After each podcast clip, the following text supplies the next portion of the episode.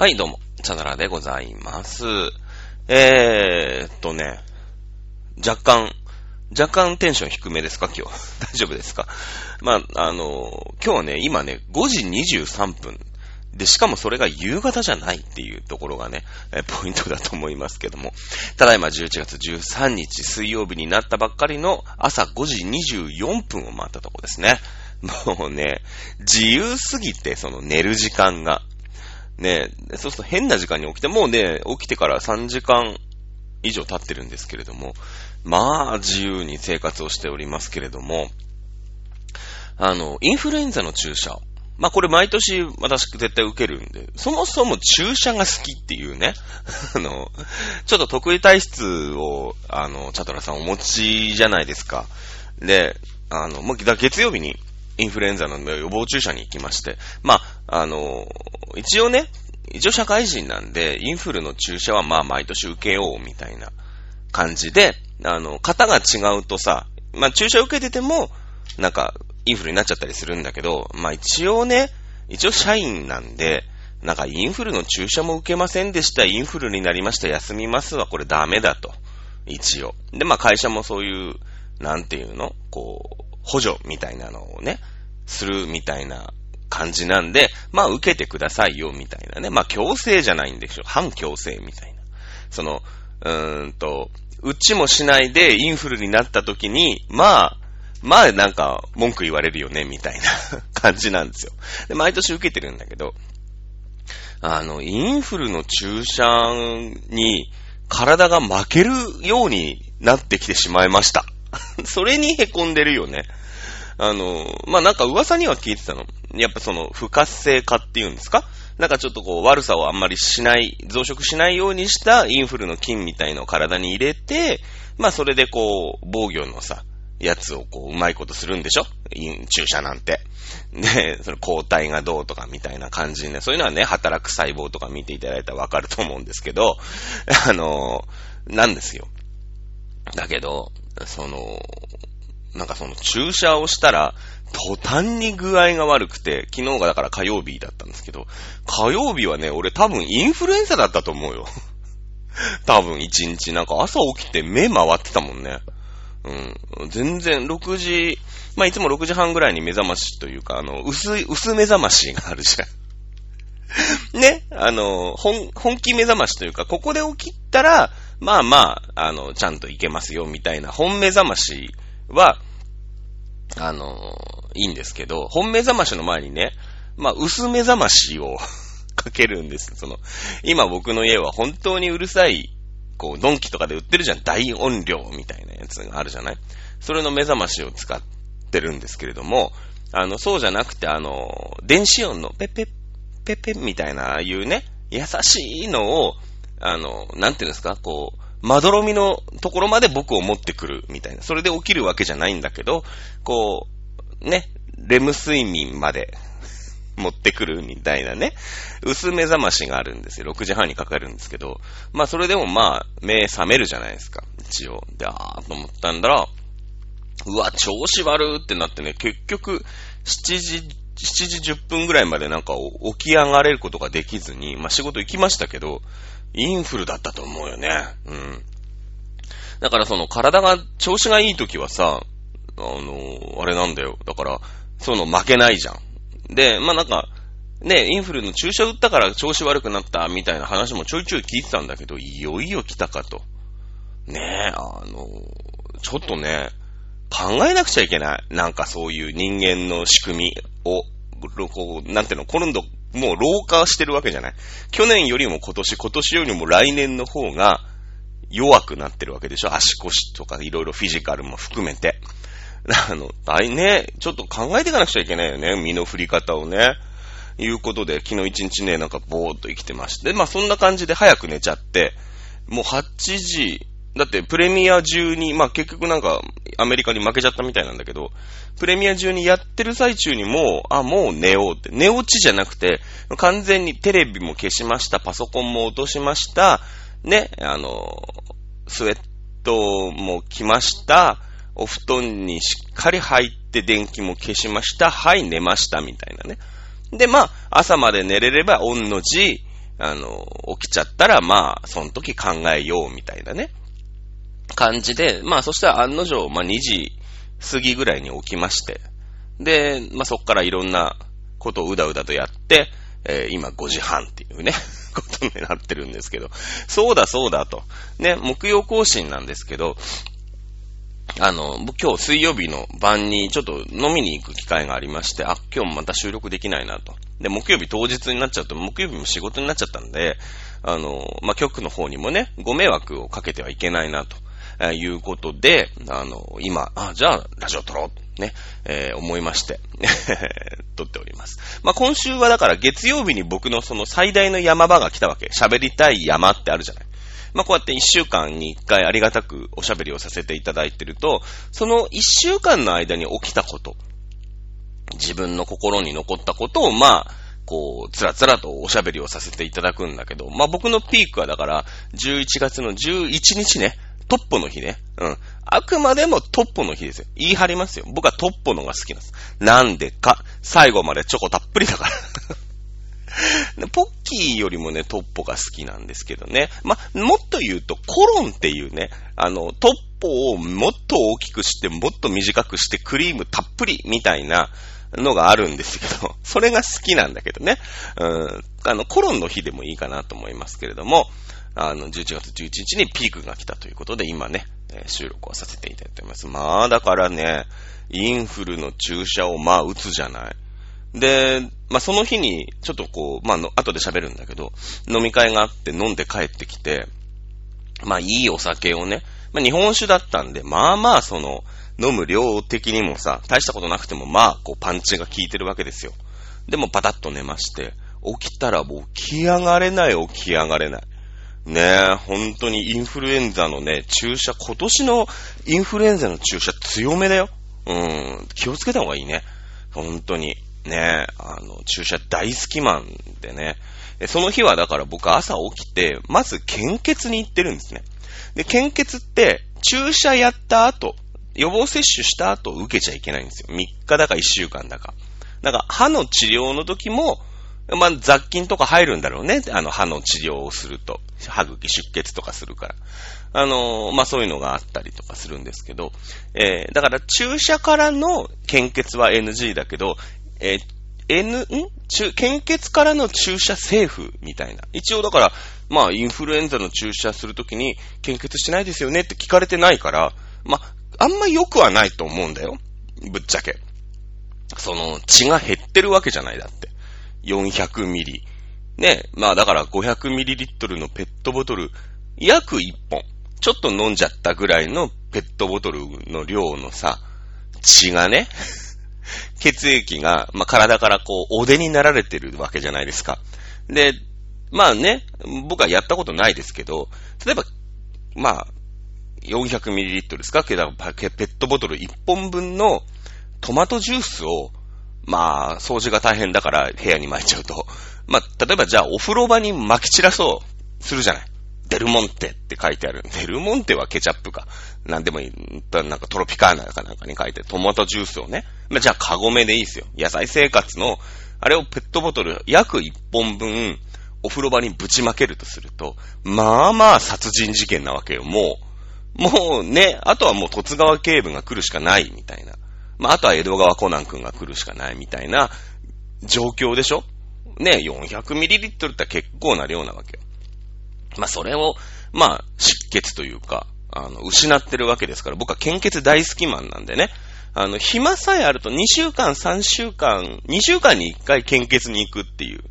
あの、残念な性癖をお持ちで、で、だからね、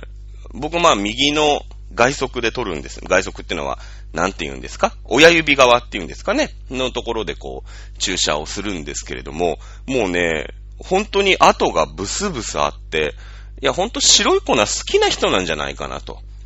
あの、警察にね、多分職務質問されて、ちょっと腕見してみろって言われたら、本当に家に家宅捜索が来るぐらいの注射跡がね、あの、僕の腕には、常にくっきりはっきり、まあ、もちろんプロがやってくれますから、看護師さんがやってくれるんで、上手ですよ。ね、その辺の自分がやるしゃぶ中とはわけが違うんですけれども、ただね、あの、なんですか、こう、穴、ね、注射の針の跡が全然消えない。うん。いう、ちょっと成績、性癖をお持ちの方なんですけど、私、大好きなんだけど、まあ、血液検査のね、あの、つもりで行くんですよ。ただ、なんか、血液検査してるっていうのに満足をして、血液検査の結果が悪いと。まあ、僕、肝臓がめちゃくちゃ悪いんですけど、あの、大して気にしないっていうね、ちょっとそこはダメかなと思ってますけれども、そう、注射大好きなんですよ、僕。あの、針がね、こう、皮を、まあ、プツってこう、破るわけでしょ。その瞬間が好き。大丈夫なのかな？ね、あの、ほんと凝視をして、こう、針がね、まあ、なんていうの、こう、ストローをさ、斜めにサクってこう、切ったような、まあ、針なんだよね。だからなんだろう。あの、普通のストローってこう直角に切ってあるじゃない？あれじゃまあどうやったって刺さらないんで、こう斜めに、なんだろうね、フラッペを食べる時のストローみたいな 感じ。あんな広がってはいないけど、ああいう感じこう、斜めに刺さってるんですけど、それがこう、まあ、刺し、刺さっていくわけだよね、皮膚を。で、皮膚の中を進んで、もちろん血管に刺さんなかった意味がないわけで、で、血管はさ、まあ、弾力があるんだけど、血管を、最初の一皮、だからマカロニと思っていただければいいわけ。血管だから。マカロニの最初の上の壁はさ、プスってこう、刺していくんだけど、マカロニを貫通しちゃったら、血はこう出てこないわけでしょ？だからその、ほ、まあ、太いと言ってもそんな何ミリなわけじゃん。割り箸一本もないよね。多分竹串とか、そのレベルだよね。多分ね、こん、糸こんにゃ、こんにゃくとか、ぐらいの、こう、を刺し切っちゃいけない絶妙の、なんだろう、力加減ってさ、大変。だってマカロニだって大変だよ、多分。マカロニに爪楊枝を刺して、あの、向こう側に刺し切らないように刺してくれって言われたら結構気使うじゃない。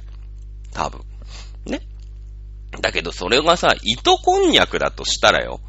糸こんにゃくを、に爪楊枝を刺してください。ただ向こう側に飛び出ちゃダメです。みたいなのってめっちゃめちゃその、ね、看護師さんたちはもう難なくやってるし、一日何、何十、何十回とやる作業でしょうけど、めちゃめちゃ気使うと思うんだよね、多分ね。もう斜めから斜めから行ってさ、ね、僕なんか多分一番簡単だって言われてるんですけれども、その血管を刺すことに対してはね。ね、あの、大好きすぎてずっと言ってるんですけどもね、また今回も血管がもうウェブでね、送られてきましたけれども、まあ肝臓の数値は悪かったですけど、明日飲み会ですけどもね。ね、えー、まあそんな感じで、インフルの注射と、献血を、まあ、ものの見事に済ませまして。で、その足で、ちょっとね、昔からの僕のラジオの弟子っちゃ弟子だし、もうなんか、ね、えー、独り立ちされて、あれですよ、もう僕なんかよりもよっぽど有名なね、イケてるラジオをやられてる、あの、方で、まあ、ちょっと名前はね、あの、お仕事の関係があるんで、あの、差し控えたいと思いますけど、ね、あの、あの子ですよ。いつも行く。もう人妻ですね。僕は結婚式にも行かせて、神父友人として行かせていただきましたけどもね。神父友人なのに、神父よりも一回りぐらい上、10個ぐらい上なんですけど、えー、すごいこう微妙な位置でね。普通なんかほら、お友達とかあるじゃない？同世代のさ、なんか専門学校の時のお友達ですみたいなのは、やっぱね、それ相当の感じのね、お兄ちゃんお姉ちゃんたちで、まあその時代だったら男友達いるよね、みたいな感じなんですけど、一人だけね、神父よりも10個年上の人が神父友人として座ってるとね、親戚演者から眉を潜められるっていうね。なかなかね、あれですけれども、そうなんですよ。あのー、ね、まなみ、まなみ様です。まなみ様と一緒にご飯を食べようということで、えー、浅草にあります、えっ、ー、とね、花鼓って言ったかなな、何屋さんになるんだろうね。料亭ではないけど、小料理屋さんみたいなジャンルになるのかな。居酒屋ではないよね、多分ね。うん。花鼓っていうんで、まあ、検索してほしいんですけど、普通に花、お花畑の花に、あの、鼓、下鼓の鼓ね。あの、ポンっていう、あの、鼓ですよ。で、浅草の、まあ僕は方向音痴だからあんまりよくわかってないんだけど、多分ね、浅草寺が左側に見えたんで、皆さんがよく知ってる浅草、ドンキホーテがあったりとか、あれと逆サイドだね。あのー、銀座線の 方の浅草駅の方、あっちの、なんて言うんですか、京成線じゃなくて、東武線になるのかなの方の浅草の方ではない。あの、どっちかと川っぺりの方だね。えー、浅草寺を左手に見ながら、あの、歩いてきましたけど、えー、詳しくはね、皆さん調べていきたい。花、花包み、えー、浅草6-12-5だそうですよ。あの、そこでね、ご飯を食べよう。まあ、あの、旦那様が料理人をされてて、そこの、まあ、なんていうの花板っていうの、板前さんなんですよね。うん。だから、まあ、カウンターでこう、お酒をいただきながら、まあ、人妻と喋ってたんですけど、えー、カウンターの向こうに旦那さんがいるっていうね、よくわからない。ねえ、まあまあいいんだよ。だから旦那と飲んでるみたいな感じでさ。まあもちろん向こうは仕事中ですから、そんなにね、あの、バタバタっとこう、べったり喋ってるわけじゃないですけど、でもまあまあ、2、3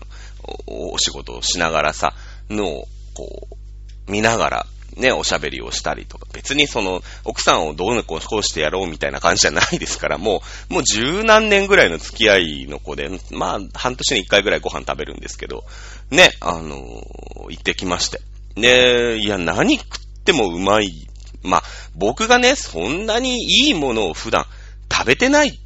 かもしれないんだけど、まあ、その、ね、美味しいお料理ですよ。本当に全部が全部ちゃんとしてるお料理を、あの、久々に食べて、で、まあね、その、ちょっとお祝い事がありまして、あの、なんか日本舞踊、僕あんま詳しくないんだけど、そのお嫁さんの方がね、奥さんの方が、日本舞踊の、まあ、なんていうの、名取っていう、よくわからないんだけど、まあ、免許改伝みたいなもんかな？なんかそういう感じだと思うの。商談試験みたいのに、まあ、合格されたということで、まあ、そのお祝いも兼ねつつ、ね、あの、行ってきたんですけれども、ね、えー、でもね、そんな高くなかったよ。まあ、二人でね、バカスカ飲んで、まあ、バカスカって言ったって、節度あって飲みますよ。そんな、一気飲みとかしないですよ。いい日本酒でしたからね。うん、あの飲んでましたけど、でも二人で1万ちょっとぐらいでしたから、あの、全然、全然、全然高くない。うん。で、なんかその、なんていうの、映える感じ 何食っても映える感じでね、あの、今度また誰か連れてね、行ってみたいと思いますけれども、あの、ぜひね、浅草あたりでね、いい、いいご飯食べたい、みたいな時あるじゃない。やっぱシチュエーションとしてさ、こう、なんていうのこういうところでご飯食べたいよね、みたいなね、そういういろんなお店をの引き出しがあると、いいじゃん。その、やっぱり、ザックバランでさ、安い居酒屋でバカみたいに飲みたいっていう時もあるだろうし。ね、ちょっとこう、おしゃれな、ね、えー、ご飯食べたい。まあ、ランチもやってるみたいなんだよね。ランチでね、ランチ安いよ。ほんとなんか800円とか1000円とかで、ちょっとこう、いい塩梅のお刺身定食とかあったんですよ。今、ちょっと僕もランチ行ったわけじゃないんで、さっき、あの、サイトでね、えー、調べましたけれども、えー、そうそう。なんで、まあ、日曜日はランチないのか。ね、あの、やってますんで、へえーと思いながら。今度ランチ行ってみようかなと思ってますけど、まあ、ランチ旦那さんがいるのかどうかちょっと私よくわかんないですけどもね。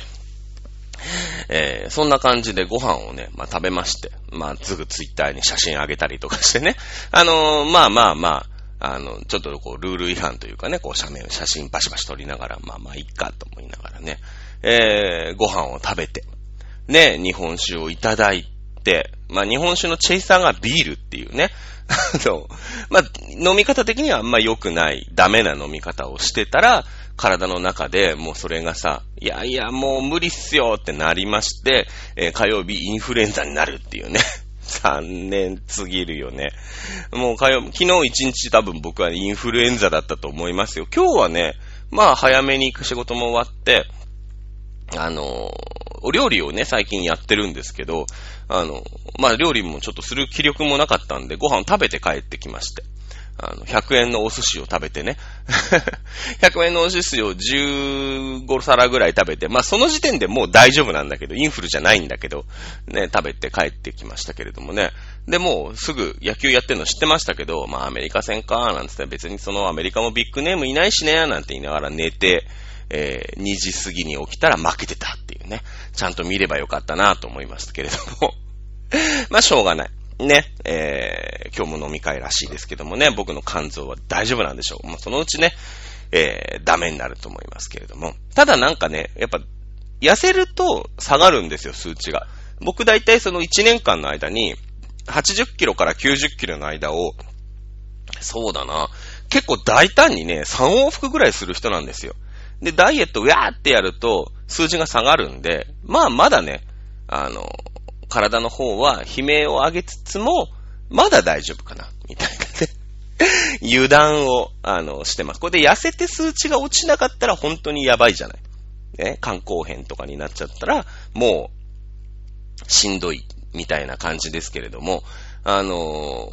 ー、まあ、痩せると数値が上がる、下がるんで、えー、またね、えー、何回目かの太ってます。で、うちの会社はだいたい春先、2月か3月に、健康診断があるんで、えー、去年はね、あの、僕引っ越して10月からダイエットをして、今この時期、そうだね、もうめっちゃ痩せて、多分1ヶ月で7、8キロ落ちたぐらいで、で、12月のやっぱね、15日ぐらいがそこだったかな。そこで1回な、69キロみたいに、69.8とかになって、まあそっからちょっと年末だ、クリスマスだ、年末だで忙しいから、まあどうしてもその外食中心みたいなね。えー、になっちゃうじゃないですか。まあ、なっちゃうんですけど、えー、そこでね、やっぱりね、あの、まあ、戻っちゃって、で、2月、2月のぐらいだったかなぐらいの、あの、健康診断の時には、やや戻しちゃったんですよ。うん。なので、まあ、今回10月だとちょっと早かったと。なので、まあ、今回ね、年末が終わって年明けから、あの、スイッチをね、えー、入れて、こう、開幕に合わせていくと。いうぐらいの感じでね、あのー、やんなくちゃいけないんで、今ダイエットはね、一旦ちょっとお休み。ね。今なんだろうね。今ほとんどなんか毎日料理してるよね。料理楽しい。料理楽、あの、なんだろうね。誰も食べてくれないから、楽しさは半減してるんだけど、その半分でも楽しいから、やっぱ楽しいですよね。うん、なんか、お料理の動画とか作ろうかな。ある、まああるよね、いっぱいね、きっと。まあ、あんまり知ら知らないんだけど、クックパッドとかでもあるから、そのクックパッド動画みたいなのをきっと上げてる人もいるんだけど、まあゲーム実況とかもやってるじゃない？で、YouTube のアカウントもあるし、まあ動画編集もできると。なので、そうだね、なんか、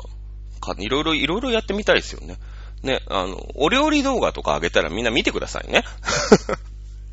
まあ料理をしてて、今。で、割となんだろうね、お母さんみたいな料理のこう、取り回しができてきてると、なんかちょっと嬉しい。うん。この間ね、餃子を作って、餃子のひき肉のその、あるじゃない種っていうネタっていうの？の余りを余っちゃったなと思って、まあそのまま焼いてもよかったんだけど、ピーマンの肉詰めにして食った時には、あ、これはね、お母さんのやつだって思ったよね。多分。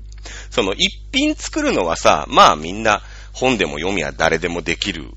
じゃないですか。で、そうするとどうしてもその余りとか端材とかが出てくるから、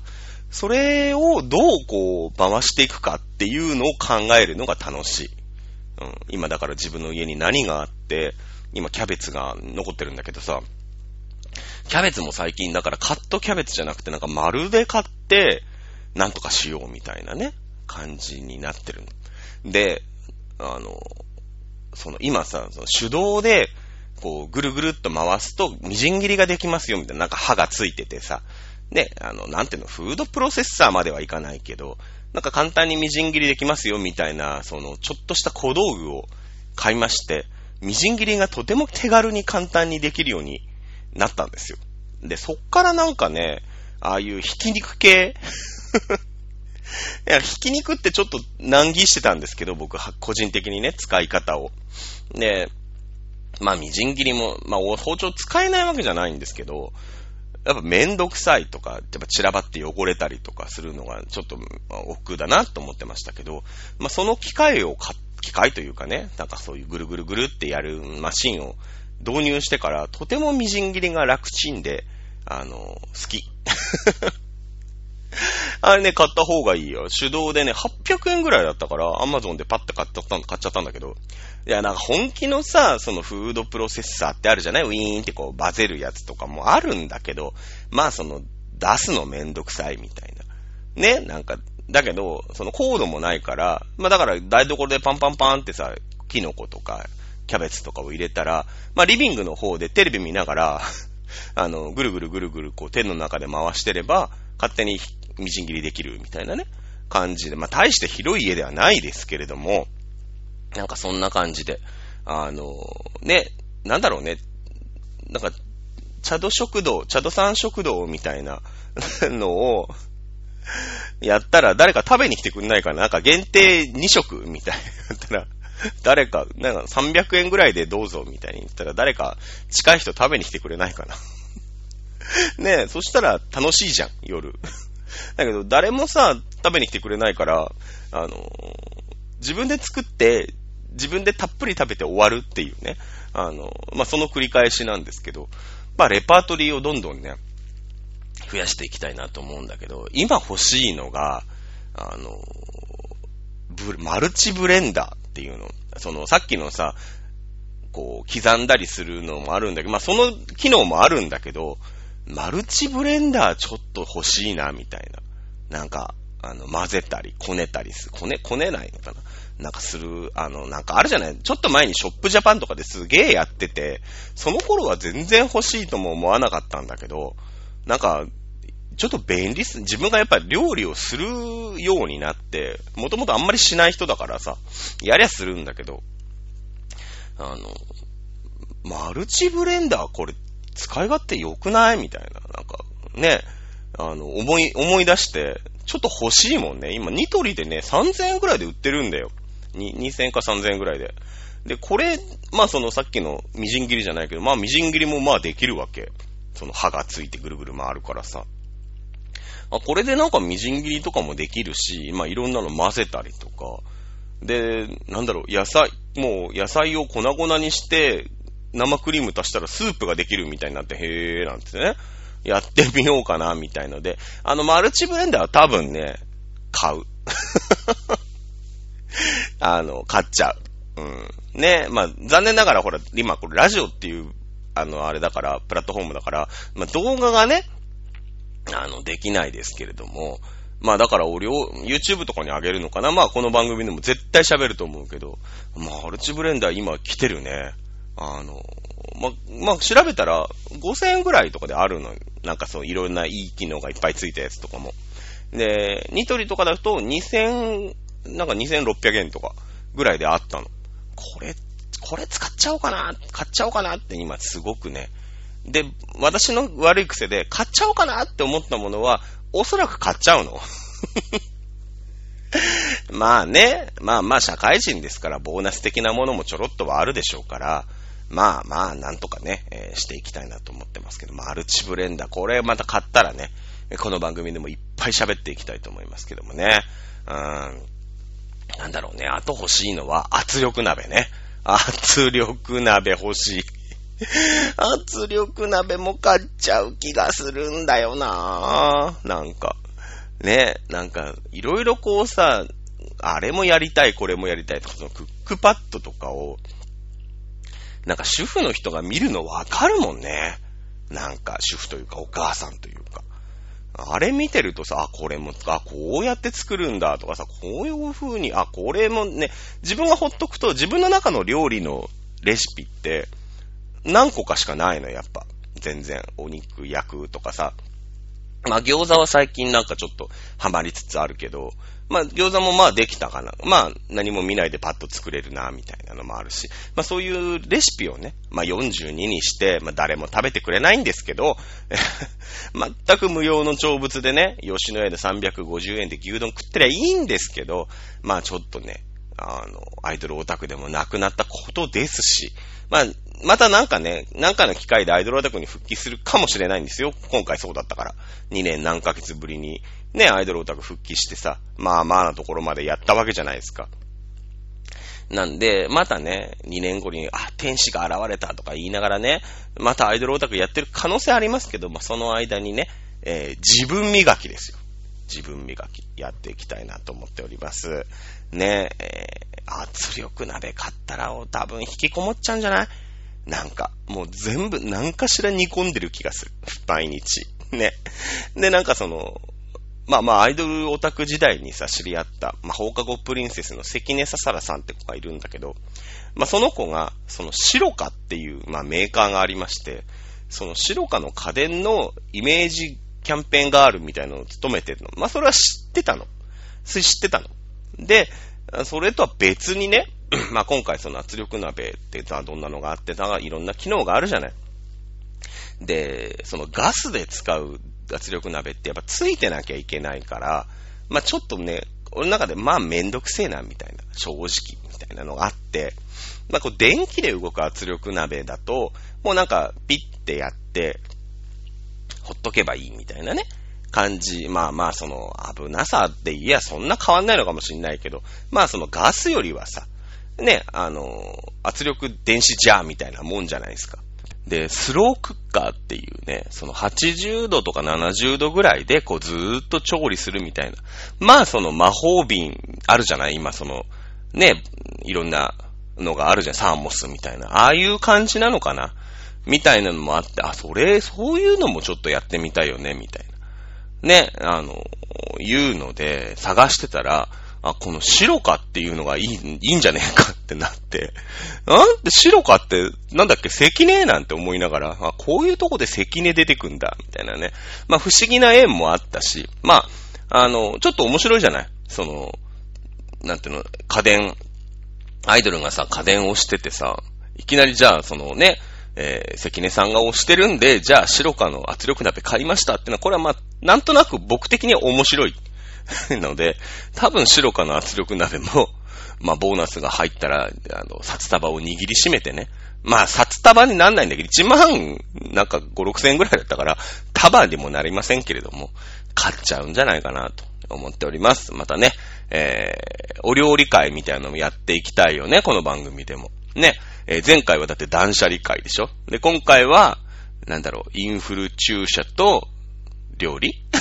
みたいな。もうなんか、何、何のね、軸に喋っていったらいいのか全くわかんない。ブレブレしてますけれども、えー、よろしくお願いしたいなと思っております。はい、そんな感じで、えー、マルチブレンダーは来週の放送で語られるんでしょうかね。こうご期待ということで。語っちゃうんだろうなぁなんか、ね、アマゾンでさ、3000円ぐらいのものは、なんか、セーフみたいなとこない？ない？なくないの？大丈夫かな？いうことで、はい、よろしくお願いしたいなと思っております。さあ、じゃあ今週はね、えー、この辺で終わりにしたいと思います。今週の予定的には、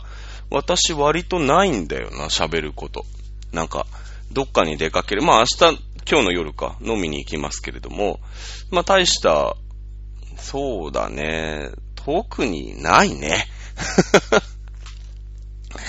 いうことで、えー、特にない一週間をね、えー、なんとか過ごしていきたいなと思っておりますので、よろしくお願いします。ということで、お相手はチャドラでした。それではまた来週、おやすみなさい。